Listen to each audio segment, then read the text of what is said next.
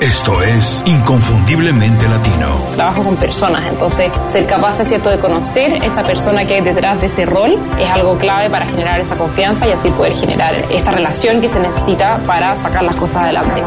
Tienes que hacer un plan que esté basado en lo que te apasiona, en lo que puede ser el mejor en el mundo o en tu mercado y en lo que te da dinero. Y si haces esas tres cosas, te va a ir muy, muy bien. En ventajas, creo que muchísimas. Nosotros nos sentimos mucho más cómodos con la incertidumbre. Nos ajustamos fácilmente a condiciones inestables porque nuestros países generalmente tienen condiciones mucho más inestables. Creo que el ser latino habla de que sabes que no tienes límites y que si tienes las herramientas para salir adelante no vas a tener ningún problema. donde el multitasking estaba de moda y realmente se veía como una cualidad, pero está científicamente estudiado que disminuye enormemente la productividad. Inconfundiblemente Latino. Una ventana a las historias y conocimiento de los profesionales latinos más sobresalientes. Tu conexión con los expertos que han fundado compañías o movimientos que impactan de manera positiva en nuestra comunidad. Hola, antes de empezar quiero agradecerles por descargar este episodio. Les recuerdo que pueden enviarnos comentarios, ideas y sugerencias a info.icelatino.com y para contribuir positivamente a la comunidad inconfundiblemente latino pueden ir a Apple Podcast y hacernos una reseña con 5 estrellas. Gracias. Hola, bienvenidos a Inconfundiblemente Latino, soy Julio Muñiz. Muchas gracias por escuchar el episodio de hoy. Mi invitada es Mayra Rodríguez. Mayra es fundadora de Estilo Familiar, un blog dedicado a compartir herramientas para padres latinos que educan a sus hijos en casa y quieren empoderarlos para utilizar sus talentos y habilidades y cumplir sus sueños. Además, Mayra ha creado contenido para importantes sitios como About.com y mamáslatinas.com. La calidad de su trabajo ha llamado la atención de muchas marcas, entre otras Toyota, quien la nombró embajadora latina del Consejo de la Raza. Mayra divide su tiempo entre la educación de sus hijos, crear contenido para mantener estilo familiar a todo vapor y disfrutar de las playas de California mientras recuerda su natal Puerto Rico. No sé cómo hace todo, ella no lo va a platicar. Mayra hace de muchas cosas. Cuando la gente pregunta a qué te dedicas, ¿cómo lo explicas para platicarlo de la manera más sencilla y que todos te entiendan? Hola Julio y gracias por invitarme a tu programa, el cual disfruto mucho semanalmente, así que es un honor para mí estar aquí. Pues sí, he hecho varias cosas en mi vida, pero ahora mismo podría decir que estoy a tiempo completo siendo mamá homeschooler, educadora en el hogar, siendo la escritora de eh, estilo familiar y eh, esposa. Esas son mis tres maneras. Pero sí, te puedo decir que soy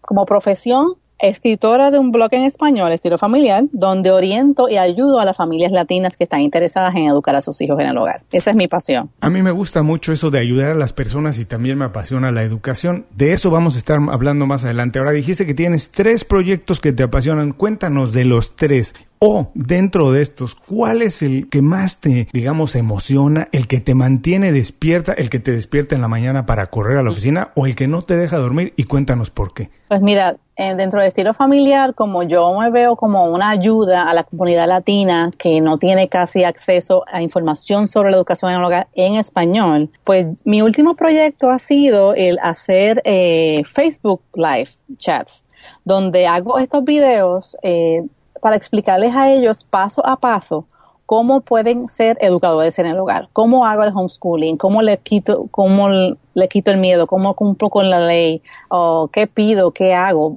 O sea, cuando uno empieza homeschooling es un mundo bien grande.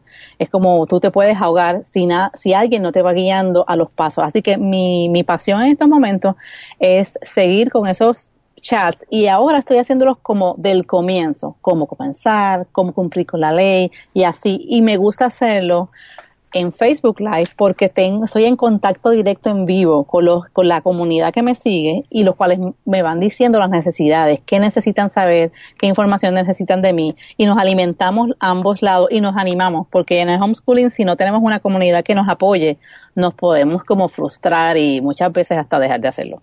Así que esto me apasiona mucho. Digo, a mí la, la, cuestión de la educación me apasiona, así que debe ser muy divertido. Y además estar en contacto en vivo con las personas también debe ser muy divertido. Algo que a mí me apasionaba mucho que todavía es una pasión. Lo dejé de un poquito de lado y lo retomé con Inconfundiblemente Latino, es hacer radio. Precisamente por eso, porque estás en contacto con la gente. Así que me imagino que hacerlo con el tema que te apasiona tanto como el homeschooling debe ser muy divertido. Ahora, Mayra, En Estados Unidos empieza a ser muy conocido, mucha gente ya está practicando homeschooling, pero mucha gente que nos escucha fuera de Estados Unidos empieza nada más a saber un poquito de ellos. Para todas esas personas, de manera muy breve y sencilla, explícales exactamente de lo que se trata, qué es lo que tú estás haciendo para que lo entiendan bien. Sí, el homeschooling es una, una de las alternativas educativas que tenemos para educar a nuestros hijos.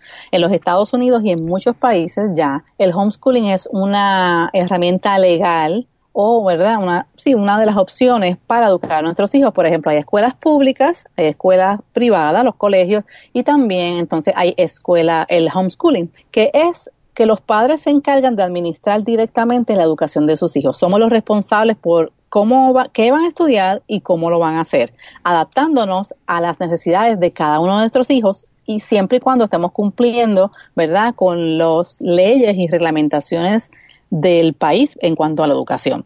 En sí es educar a nuestros hijos y elegir qué recursos, de qué maneras y cómo lo podemos adaptar a nuestros hijos. Y es una herramienta excelente que no requiere nada más que yo sea la maestra para todos, todas las clases, porque hay clases donde son retantes y yo puedo buscar un currículo que tenga videos y ellos tomen la clase así, o un tutor que me ayude. Es más bien la administración de la educación de nuestros hijos. Ahora es perfectamente legal y los niños tienen que cumplir con algunos créditos. Me imagino que tienen que presentar algunos exámenes para cumplir legalmente con la educación que se requiere en cada país, ¿cierto? Mira, cada país tiene su librito, como uno dice. Cada estado de Estados Unidos tiene su librito diferente y hay países que no tienen leyes pero sí el homeschooling es aceptado dentro de lo que ellos permiten en la Constitución y hay otros países donde es ilegal.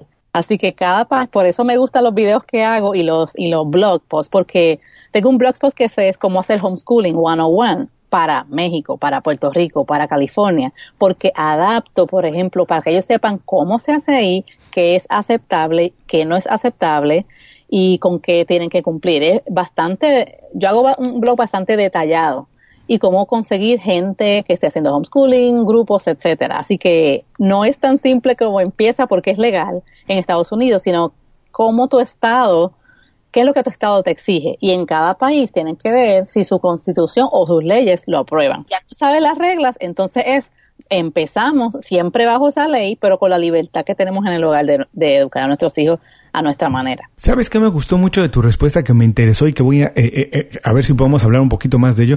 Que dijiste que es la administración de la educación de tus hijos de acuerdo a las características o las habilidades o el talento que tengan cada uno de los niños. Me imagino que tú podrás administrar dónde exiges más, qué materias tienen que estudiar más o qué no, porque eso me parece muy importante en la educación. Lo que me parece curioso, lo que me parece que no es normal, es que en un salón de clases se quiera educar a todo el mundo por igual cuando todos tenemos habilidades distintas, todos aprendemos de manera distinta, así que medirnos a todos con la misma vara me parece que es algo no necesariamente lo mejor ni lo más, bueno, es lo normal, pero no me parece que sea necesariamente lo mejor. Ahora, para todas esas personas que les interesa que tienen hijos y que a lo mejor lo están considerando, yo sé que es algo muy detallado, pero en dos o tres minutos danos dos o tres primeros consejos que tienen que empezar a atender, a enterarse, a aprender para ver si entonces sí es una opción para ellos y sus hijos. Exacto. Yo lo primero que siempre les digo a las personas, que de hecho uno de los primeros videos es, ¿es legal en tu país? Primero investigar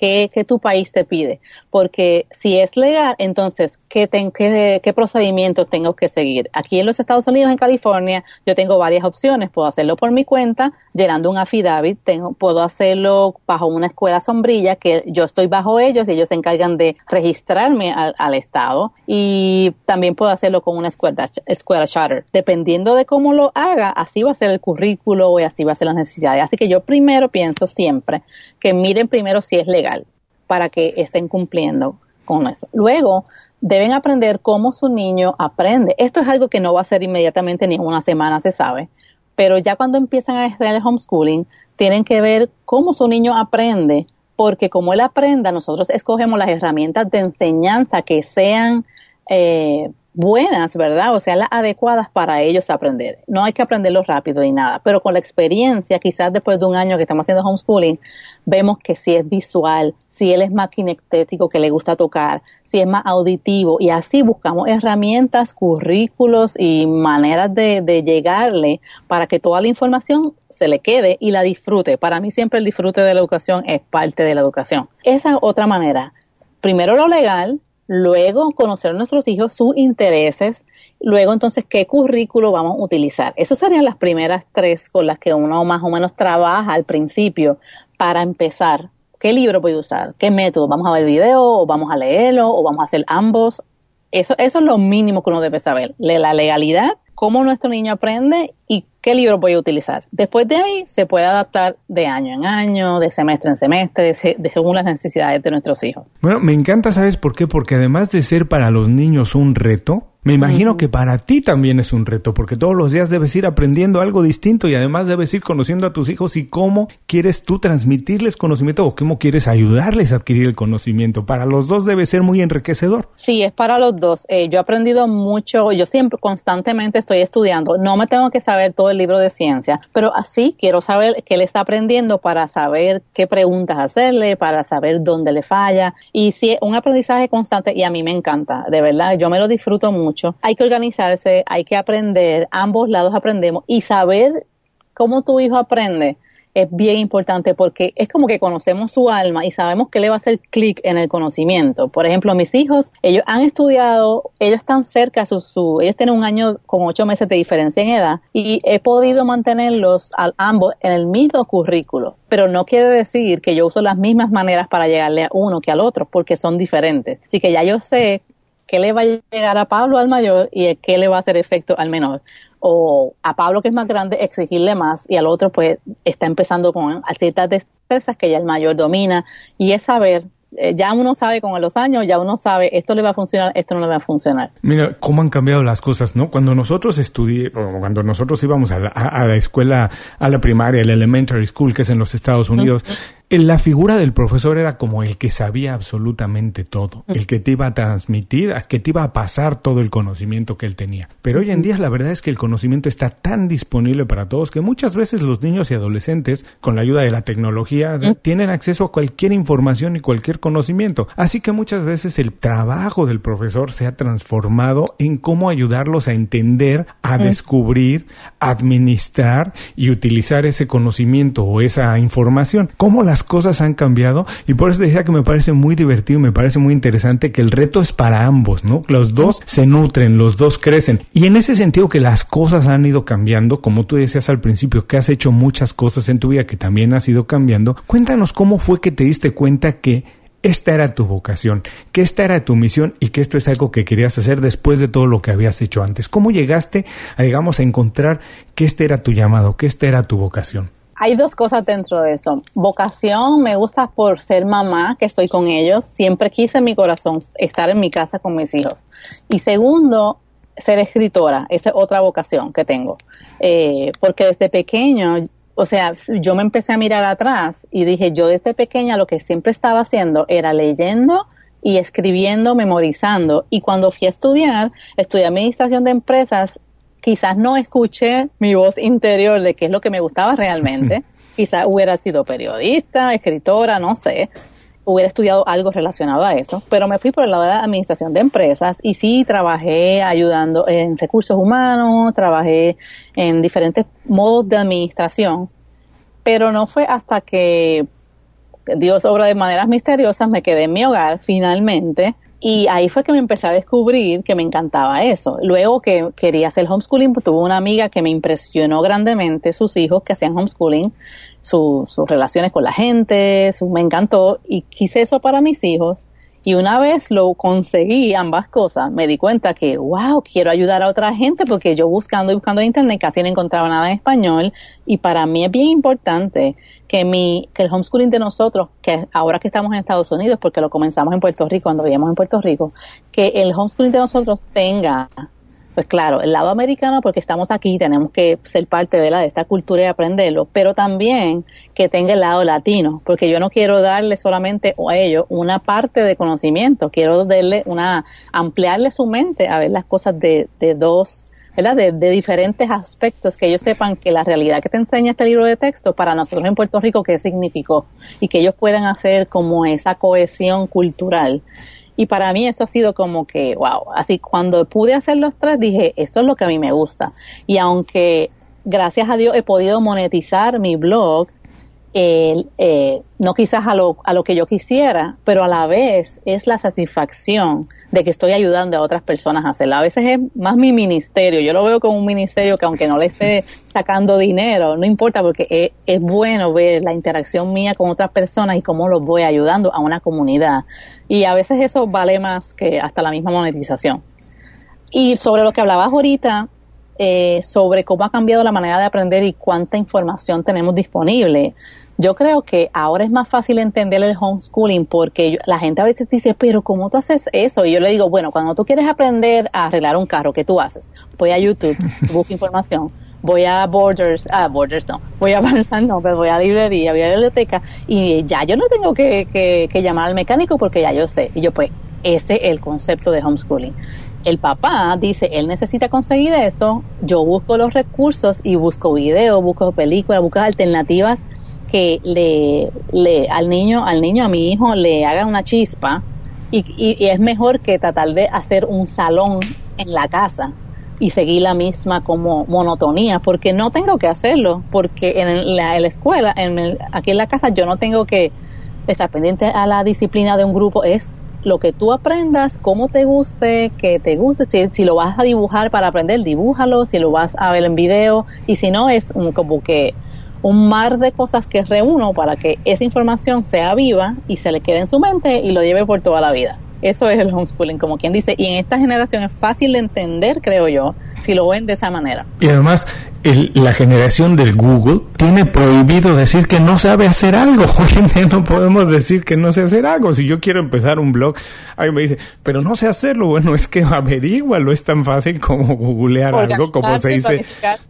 Así es, pero realmente en YouTube, en Google, en todos estos servidores, en esto, todas estas plataformas, la información y el contenido está disponible para el que lo quiera buscar. Ahora que tú hiciste todo eso, averiguaste, eh, probaste cosas antes como siempre celebramos en Inconfundiblemente Latino, que es muy importante y válido probar algunas cosas para descubrir nuestra vocación o nuestra pasión, porque nadie tiene pasiones preconcebidas. Hay que probar las cosas para ver si de verdad despierta algo en nosotros, si es algo que nos interesa hacer de manera continua y no nada más algo que nos gustó probar una vez. Por eso es importante, ya que probaste varias cosas, hiciste y descubriste y decidiste que esta era tu vocación, no es fácil lanzar un blog porque ahora no sé cuántos millones de blogs están disponibles en internet y monetizarlo, como dices, y además de transmitir la información y sentir ese bienestar de que estoy dando información de valor, además ganar un poco de plata o mucha plata, la que sea, no importa, pero que estés monetizando no es fácil. ¿Qué hiciste diferente, Mayra? ¿Cómo lo hiciste? Porque no se te cerraron las puertas, dijiste esto lo voy a hacer,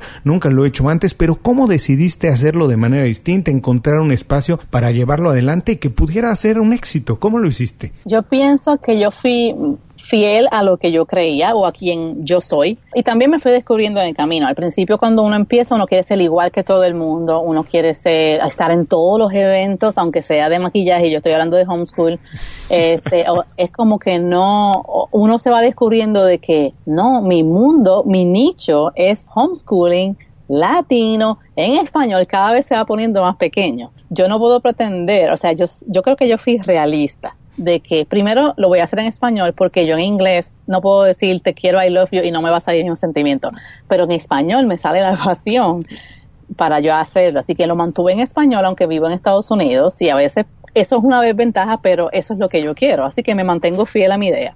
Eh, segundo, eh, tenía, no, no lo hago desmedidamente porque tengo mi familia y mi familia es número uno, así que muchas veces tengo que decirle no a oportunidades porque si le va a afectar a mi familia, no lo voy a hacer. O sea, me he mantenido fiel a quien yo soy y también ser realista en cuanto a mi, a mi, a dónde está mi gente.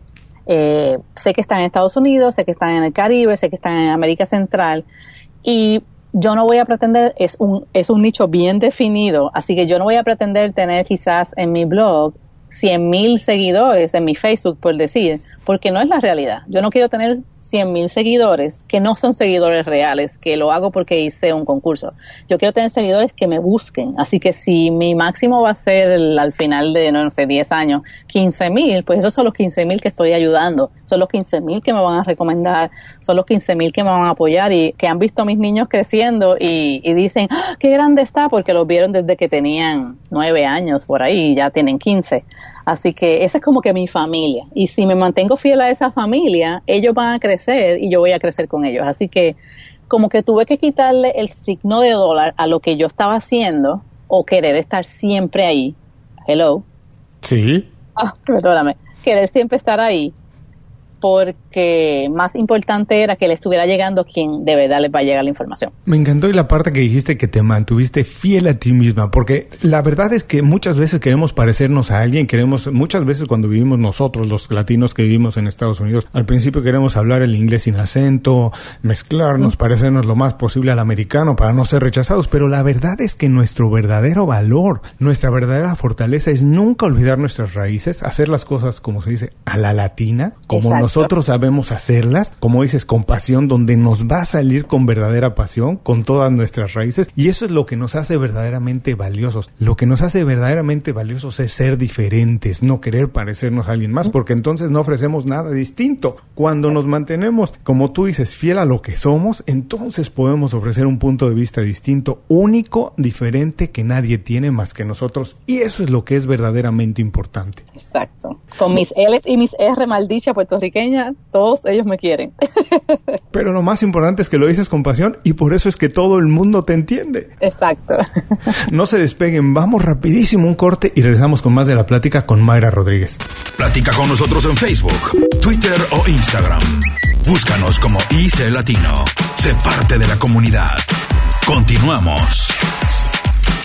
Gracias por seguir con nosotros. Hoy estoy platicando con Mayra Rodríguez. Mayra, tú debes saber muy bien esto porque te dedicas a la educación, a transmitir información y conocimiento. Desde que nosotros estudiamos y empezamos a trabajar hasta hoy, la dinámica profesional ha cambiado mucho en todos sentidos. La del maestro, la del profesor, la del jefe, la del freelance, la del eh, proveedor todo es distinto, ya no puede ser como era antes. Desde tu punto de vista, ¿qué se necesita hoy? ¿Qué necesita tener un profesional para ser un líder en su compañía, en su trabajo, en su industria o en su comunidad? Yo pienso que es bien importante hoy en día que las cosas son tan cambiantes, ser abiertos al cambio. Eso es bien importante y más uno cuando se mudó de su país y ha tenido que vivir en ciertas ciudades, los hijos diferentes, tantas cosas que hay que cambiar, hablar en inglés cuando estamos con gente, hablar en español cuando estamos en casa es estar abierto a, la flex, a ser flexibles y estar abiertos al cambio, porque el cambio siempre es constante. Y yo pienso que eso es una fortaleza bien importante, porque si no estamos abiertos al cambio, como que nos decaemos, porque queremos que todo siga igual. Así que es como que seguir siendo nosotros, aunque venga cambio, poder adaptarnos. Pienso que eso, eso es como flexibilidad y adaptación. También pienso que mucho que la honestidad, porque ahí estamos rodeados de tantos medios con tanto eh, mensaje en el mercado que sabemos que los anuncios no son 100% reales y las relaciones en Facebook, un like no es lo mismo que tú de frente a frente hablar con la persona, tener relaciones verdaderas con las personas. Eh, yo soy bien apasionada con, con tener conversaciones profundas con la gente, no como que, o sea, es mi manera de ser.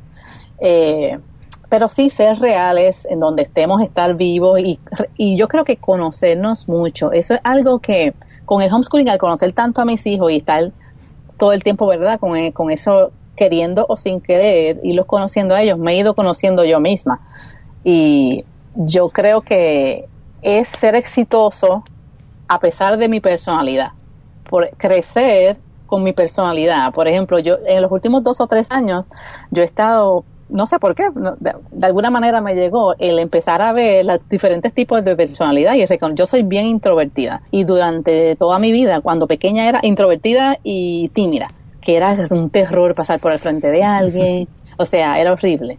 Después, cuando fui a la universidad, yo misma me determiné, yo tengo que salir de esto porque yo disfruto mucho de estar con la gente y no puedo limitarme porque tengo miedos. Así que empecé a ponerme mis metas de qué hacer y con mis amigas empezamos a hacer una organización, hicimos un club y la, fui vicepresidenta y tesorera y, eso me hizo tener que hablar frente a la gente y poco a poco me fui saliendo de ese, de ese, ¿verdad? Eh, caparazoncito que tenía alrededor, pero seguí siendo introvertida y aprendí mm con un libro que luego te voy a decir, eh, aprendí con un libro que ser introvertida no es malo, porque siempre estamos tratando de ser el líder que todo el mundo quiere, que es el más extrovertido, el más que habla, de que todo el mundo se ríe, pero para mí eso es extenuante, para mí es como que, wow, pero aprendí el poder del introvertido, que son las personas como que tienen más, no que sea mejor o peor, sino que dentro de la sociedad, el extrovertido eh, a veces lleva a, las acciones del introvertido a ponerse en su, a ponerse en práctica. Y entonces empecé a ver, a, aprender sobre ser introvertido, el poder que uno tiene, el, el mantenerse fiel a quien soy, aprovechar ese poder que me enseña a ser introvertido y en muchas ocasiones tener que ser extrovertido para lograr cosas y volver otra vez a mi cocuyo. O sea, es como de verdad que fue bien interesante. Y yo creo que si uno se conoce donde quiera que esté, con todo este mundo cambiante que tú me estabas mencionando, vas a poder ser fiel a ti y vas a llevar al éxito a ese grupo al que te estás dedicando o a esa empresa. Entonces, de acuerdo, conocernos bien, saber dónde están nuestras fortalezas y nuestras debilidades, porque incluso podemos crecer desde nuestras debilidades, ¿no? Por ejemplo, el caso de Steve Jobs, que también era un introvertido, pero entonces él buscó un socio que no era introvertido, que era extrovertido, y hacían perfectamente la mancuerna, cada quien hacía bien su parte del trabajo y entonces podía crecer muy bien desde sus debilidades. Y eso me parece muy importante. Y además lo que mencionaste al principio, también voy a destacar esto de tener capacidad de adaptarse al cambio. Yo creo que es muy importante que hoy en día pasemos más tiempo adaptándonos rápidamente al cambio que estar recordando cómo eran las cosas y añorando cómo eran, porque definitivamente no van a regresar a cómo eran. Así que mejor pasemos el tiempo adaptándonos rápidamente a cómo son ahora y entonces más rápido podremos brillar y utilizar nuestras habilidades para conseguir lo que queremos. ¿Cómo aprendiste todo esto? Me imagino, eh, mencionaste que en algunos libros, pero también tuviste algún mentor o guía, alguien que te haya servido como una inspiración. Estuve pensando sobre esto y no he tenido un mentor así como específico, ¿verdad? Como contratado, pero sí, este, yo pienso que mis abuelos y mis padres, mis abuelos no tuvieron ni mucha educación, algunos de ellos ni terminaron escuela, pero todo, o sea, basándome en lo que yo hago, ¿verdad? Como profesión de ayudar a los demás, los veo a ellos que en lo que todo lo que ellos lo hacían, lo hacían con pasión y con la mirada de ayudar a las otras personas. Diferentes cosas hicieron en su vida, quizás tenían una, un pues, había uno que tenía un puestecito en la plaza, hacerlo con, con honra, hacerlo bien hecho, hacerlo con, con ¿cómo se dice? Ser bien, eh, loyal, como uno dice, bien, eh, leal. leal, bien como, ¿cómo te digo? Eh, mirando las necesidades del otro, llenándolas sin esperar cosas a cambio. Y eso a veces es bien difícil. Pero cuando yo veo sus vidas, veo que ellos hicieron muchas cosas por los demás que a veces ni les agradecían. Pero ellos no lo hacían por eso, ellos lo hacían porque realmente querían hacerlo para ayudar. Y eso a mí me ha inspirado cuando uno se va analizando qué es lo que yo quiero con mi blog. Por eso digo que es mi ministerio, porque igual que ellos lo hicieron, primero voy a hacerlo de esa manera. Me va a salir con toda la pasión del mundo y luego trabajamos todo lo de monetizar, que eso va a venir. Y sabes que de repente la, la, palabra mentor o algo suena como tú bien decías, de alguien a quien se le paga algo, pero no, hay muchos tipos de mentores y para nosotros los latinos la verdad es que los papás siempre son mentores porque uno en el mentor busca, además de una manera de trabajar, también busca los valores que te gusta incorporar en tu vida, en tu trabajo, cómo quieres llevarlo adelante. Y eso, bueno, la verdad es que generalmente sucede en la casa. Ahora yo con el paso del tiempo me doy cuenta que yo tengo cosas que antes veía en mi papá y que yo creí que nunca iba a desarrollar. Pero así que uno las aprende casi de manera inconsciente de ver que las hacen todos los días los padres, los abuelos, como tú decías. Pero es importante tener ese tipo de mentores también porque no solamente tenemos que aprenderles del trabajo, sino que también uno busca mentores que le transmitan valores, que seguramente los podremos incorporar en el trabajo o en cualquier actividad de nuestra vida. Ahora, muchas veces el éxito no solamente depende de eso que aprendemos de otros o del conocimiento que nosotros desarrollemos, sino que también depende de los hábitos que tenemos. Y tú me imagino que con la actividad del blog, crear contenido y además el homeschooling debes de tener hábitos y rutinas muy establecidas. ¿Tienes alguna rutina que hagas de manera repetida todos los días o casi todos los días, intentando poner las estrellas alineadas para que las cosas sucedan como quieres que sucedan? Pues mira, en mi caso yo le doy eh, yo le doy primero gracias a Dios por las cosas que me ha dado y, trato de, de, pedirle guía a él primero, sin Dios nada para mí.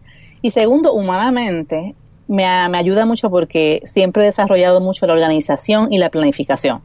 Eh, soy una persona que soy muy tipo A, que me gusta tener mis listados y me gusta organizarme y planificar de antemano. Por ejemplo, para este año, por ejemplo, el currículo de mis hijos, por decirte algo, pues ya para febrero yo estoy mirando cómo le fue el semestre anterior, si él funcionó, qué no funciona y vamos a ver cómo terminamos para ver qué, ir buscando otros otras alternativas o seguimos que es lo mismo. O sea, me gusta siempre la planificación eh, y para mí que hago homeschooling, yo como persona introvertida que necesito tiempo conmigo misma para poder eh, tener energía, me levanto bien temprano. Yo en, durante el transcurso del semestre casi siempre me levanto de 4 a 5 de la mañana, porque es mi hora en que estoy bien alerta, es necesito tener tiempo solo, no levantarme y que todo el mundo esté levantado es como que me pierdo.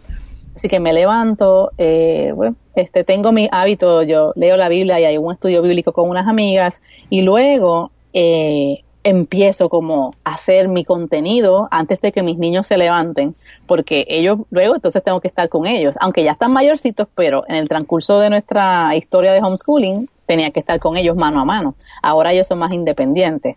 Pues entonces ya para cuando ellos se levantan, ya yo he hecho quizás un blog post, ya yo quizás he editado un video, he ido a las, a las redes sociales y he dado mantenimiento y ya cuando ellos se levantan es como que, ok, ya yo hice lo mío, ese, ese mi, mi, parte de mi trabajo ahora es dedicarme a ellos y así les puedo dar lo mejor de mí porque ya hice mi parte como de trabajo.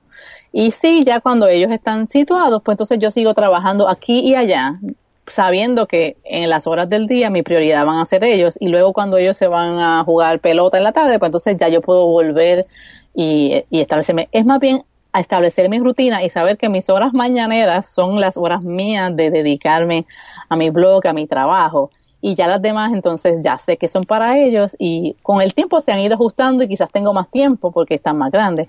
Pero sí es conocerme y saber que para mí la planificación, organización y levantarme temprano me funcionan mucho. Bueno, pero hay dos cosas que mencionaste ahí que me parecen muy importantes, que las dejaste nada más caer y que las vamos a retomar. Uno que tú decías que, uno, hay que ser agradecido con quien quieras. Tú en tu caso, como tú dices, tienes tu estudio de la Biblia y eso y siempre empiezas el día dando gracias. Y a quien quiera cada quien hacerlo, pero hay que ser agradecido porque eso nos sitúa en una posición, en un estado de ánimo de querer dar más y eso siempre es importante. Y algo que me parece muy importante que dijiste, que tú te levantas temprano para empezar todo tu trabajo porque es cuando estás, tienes mucha energía y eso es muy importante. Hay que administrar la energía más que el tiempo. Y hay que organizar nuestros días a partir de eso y saber en qué momento somos más productivos, en qué momento es bueno leer, en qué momento es bueno trabajar algo muy pesado. Entonces hay que administrar nuestra energía, no únicamente el tiempo. Van a ver que eso nos va a hacer más productivos. Cuando logramos administrar la energía, somos siempre muchos más productivos, avanzamos de manera más rápida. Y lo más importante, que lo haces de manera muy bondadosa porque lo haces, dijiste, para cuando estás con tus hijos, darles lo mejor de ti. Porque entonces sí, en ese momento puedes estar al 100% con ellos y no tienes que estar pensando en sí. Acabé el, eh, el, artículo, no lo acabé, tengo que acabar, tengo que entregar, tengo que hacer. No, en ese momento estás viviendo el ahora a lo que tienes que estar ahí. Por eso es importante, como, como lo mencionaste, hay que ser bondadoso y al mismo tiempo hay que ser administrado. Porque de otra manera no se puede. Ahora ya nos dijiste que eres una persona muy organizada. Me imagino que tienes muy bien desarrollado esa habilidad, pero platícame, ¿qué habilidad no tienes y te gustaría tener y por qué? Ah, aunque soy organizada, a veces soy inconsistente. Entonces, no pareciera, pero sí, puedo tener todo organizado, pero si no me concentré y no lo hice consistentemente, entonces me falla y digo, ah, tengo que volver a empezar. Me gustaría ser más consistente. Y eh, a veces he querido hacer blogs semanales, pero yo no digo toda la semana voy a tener uno porque me da miedo de que la semana que viene no tenga uno. Así que trato de decírmelo a mí, pero en realidad Quizás también porque mi flujo de semana depende de las necesidades de mi familia primero. Pues entonces yo no puedo, o sea, en este momento de mi vida no lo puedo hacer y no puedo ser inconsistente, pero me gustaría ser más consistente siempre y cuando todo vaya bien con el resto de mis prioridades. Pero sí, consistencia yo pienso que debería ser más consistente. Pero es una persona determinada, es una persona que ha hecho lo que quería y entonces estoy seguro que la próxima vez que hablemos me vas a decir que lograste hacerlo. Vamos a un pequeño corte, son apenas unos segundos y regresamos con más de la plática con Mayra Rodríguez.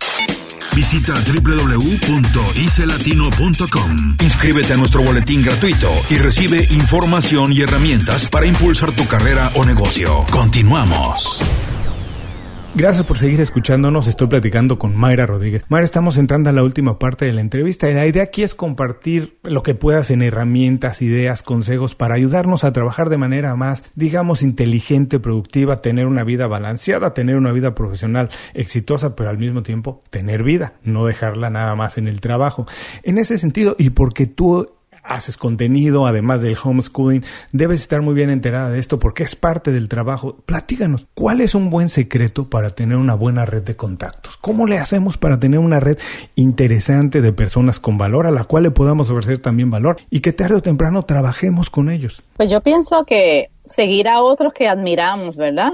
Que estén arriba y otros que estén abajo por nosotros, no que sean menos, sino que estamos quizás nosotros en el medio de la carrera y hay otros que ya han alcanzado lo que nosotros queremos alcanzar y otros que vienen, ¿verdad? Buscando lo que yo tengo. Así que yo pienso que tener como que diferentes niveles de personas que conocemos y admirar al de arriba y apoyarlo y colaborar quizás con esa persona, tratar de buscar colaboración y aprendizaje y con el de abajo tampoco cerrarse a que no, ya yo tengo esto, no lo voy a compartir, sino que ser abiertos y admirar el trabajo que está haciendo e invitarlos a, este mundo, ¿verdad? De quizás de blogging o de, de videos o lo que sea. O sea, ser mentor quizás de eso y ser entonces el estudiante del de arriba. Yo pienso que es una buena manera de, de mantener buenos contactos, colaborar en, unos con los otros, no, no tener como que esta envidia de que no voy a compartir porque me van a quitar lo mío.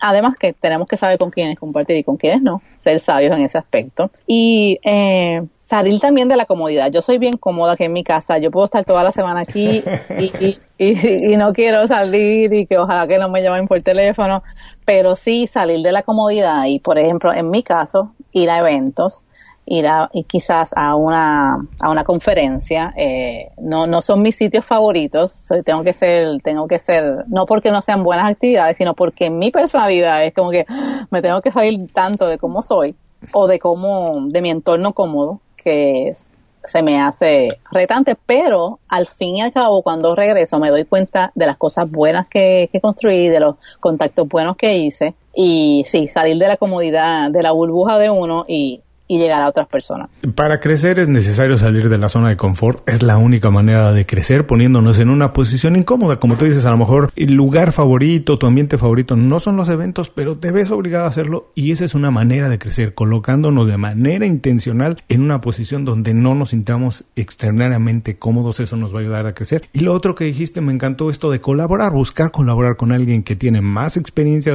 o, o conocimiento que tenemos nosotros, pero al mismo tiempo ser bondadosos y darle con conocimiento a alguien que tiene menos que nosotros, a echarle la mano, ayudarlo y tomarnos nosotros el papel de mentor. Esas dos ideas me gustaron mucho. Ahora, por favor, dinos qué página de internet, herramienta o aplicación como Google Calendar utilizas para ser más productiva, para mejorar tu trabajo. No tengo tantísimos, pero por ejemplo, una un app que me gusta mucho que lo puedo utilizar en la computadora y sincronizarlo en el teléfono es Evernote porque ahí me da, me da paginitas para yo escribir, oh, tengo esta idea, ay, encontré esto y lo incluyo en esa, en esa, en ese papel y voy creando mi idea de diferente donde quiera que esté. Tengo tal idea o tengo tiempo para hacer un search, pues en Evernote es donde yo con cada nota voy poniendo, mi, poniendo mis ideas, poniendo mi concepto, cómo quiero desarrollarlo y lo voy planificando en Evernote. Así que esa es creo que una de mis favoritas que me gusta mucho. Tengo notas personales, puedo tener notas como de estilo familiar, puedo tener notas como,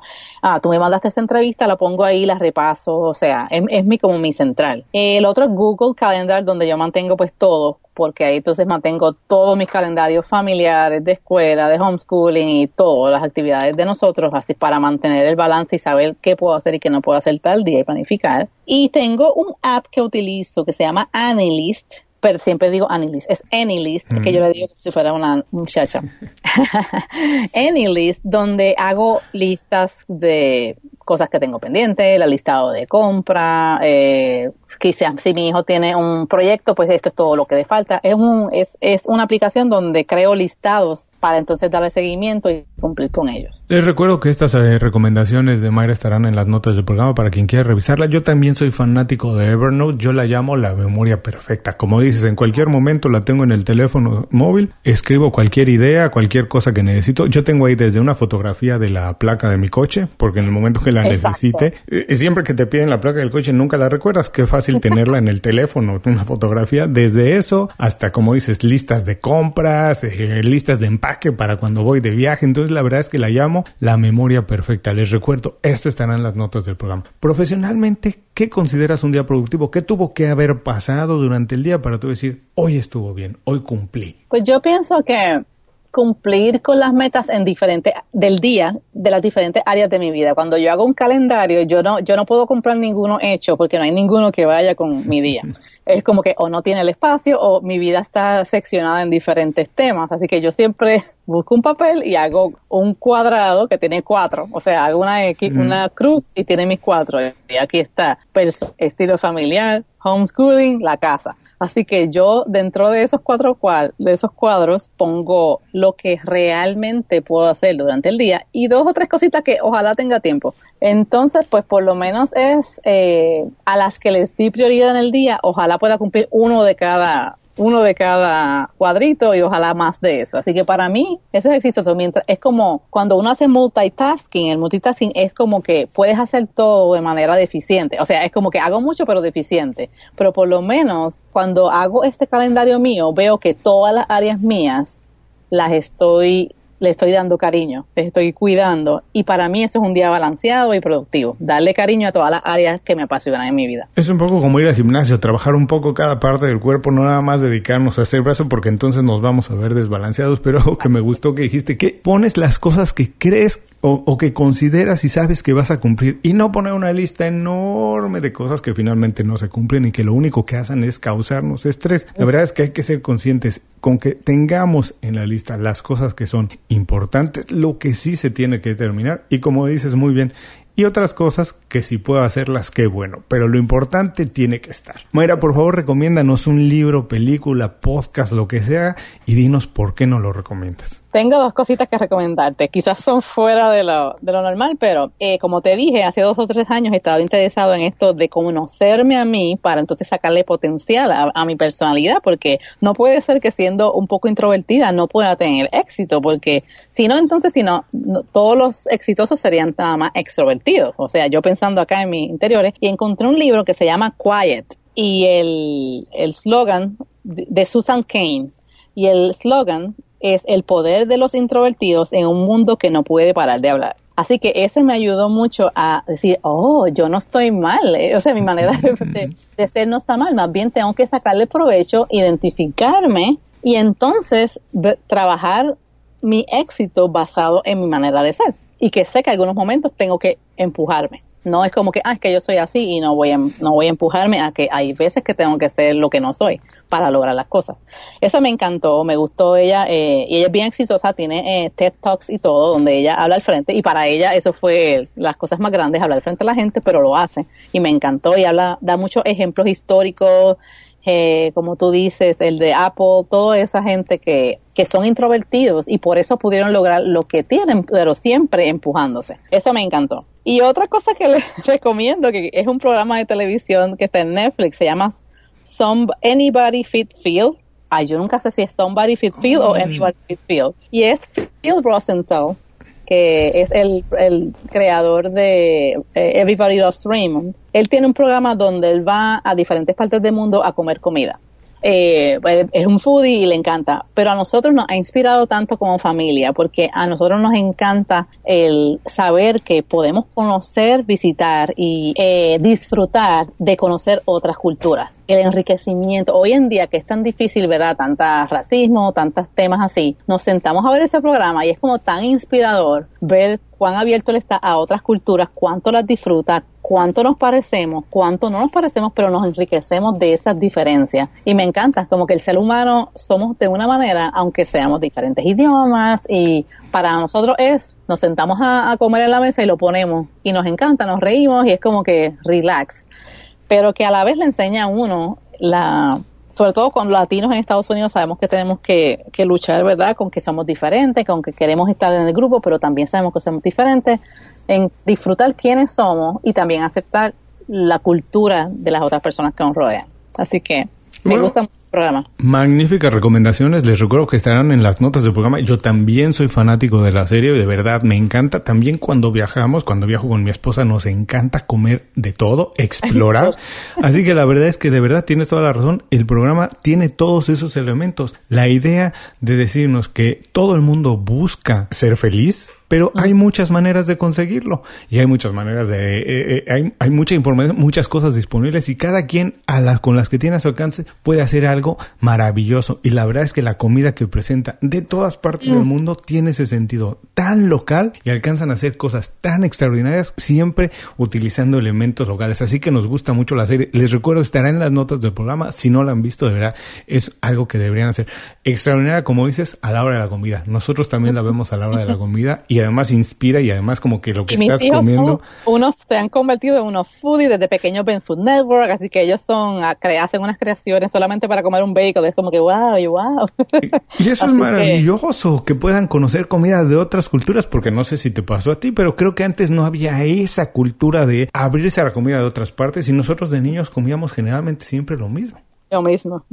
Bueno, buenísimas las recomendaciones. Estarán en las notas del programa. María, esta siguiente pregunta es un poco tramposa, pero va a ser muy interesante para ti que has hecho muchas cosas, que encontraste algunas que definitivamente no eran para ti, no te gustaban y que hoy estás haciendo lo que realmente es tu misión. Mira, si tuvieras oportunidad de vivir tu vida otra vez, toda, toda otra vez, desde el inicio, pero con toda la experiencia de lo que has vivido hasta ahora, ¿harías algo diferente? Si es así, ¿qué harías diferente y por qué? Lo pensé mucho y estuve para decirte, sí, haría diferente tal, pero la verdad dije, yo estoy conforme y agradecida donde estoy.